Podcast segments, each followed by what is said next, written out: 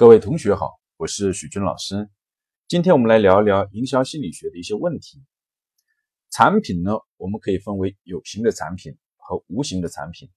有形的产品往往呢看得见、摸得着，一手交钱，一手交货；而无形的产品呢，主要是指服务，比如像旅游、飞行的服务、美容、教育、咨询、理财等等这些。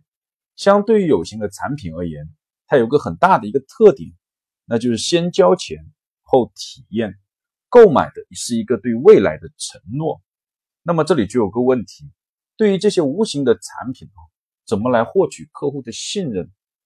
因为客户在购买的时候，很多情况下是没有看到这个产品的，是只能在以后中才能体验。可是现在他就要把一部分的钱或者所有的钱先交了。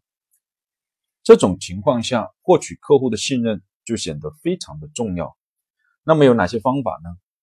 第一种方法，通过有形证明，也就是通过有形的物体的展示，来让客户呢对无形的产品产生正面的联想。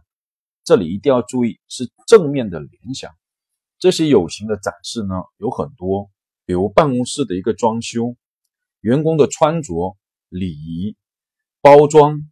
等等，比如我们会发现，很多的银行，尤其是民营银行，它的装修都是很不错的，然后员工都有统一的制服，非常的彬彬有礼，提供了很多良好的一个服务。那这是为什么呢？因为我们到银行存钱，主要是购买一种呢非常重要的无形产品，也就是我们钱的一个安全性。那么这些钱的安全性呢，是未来的，现在呢？是看不见、摸不着的东西，而这些钱呢，在银行是不是安全，主要取决于银行的安保的措施、运行的一个制度、风险控制的一个能力的高低等等。而这些呢，客户呢，恰恰是看不见、摸不着的，因此他只能通过这些有形的展示，比如说这里的装修好不好，这里的人员的穿着、服务的态度。等等，这些可以看得见的有形的东西去做判断，去做联想。又比如说，很多钢材销售店哦的装修都很差，可是呢，旅行社的装修就一定要好。这是因为呢，钢材这个买卖啊提供的它是可以检验的，可以拿仪器去测，就可以知道钢材的质量好不好。所以呢，这种有形的展示呢就可以少。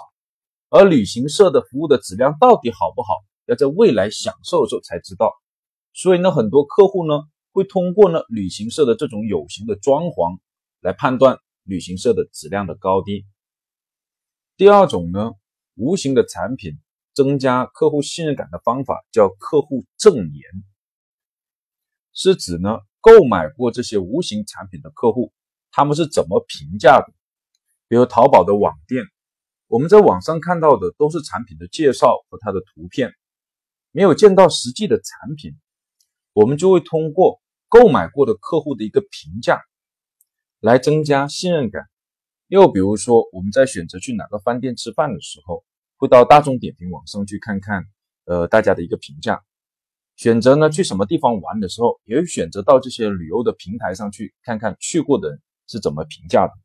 这都是在获取客户的证言。而无形产品呢，获得客户信任的第三种方法叫第三方担保。比如呢，支付宝呢就解决了淘宝网中买卖双方信任感的问题。好，关于这个无形产品怎么获得客户信任的一个问题，就讲到这里，谢谢大家。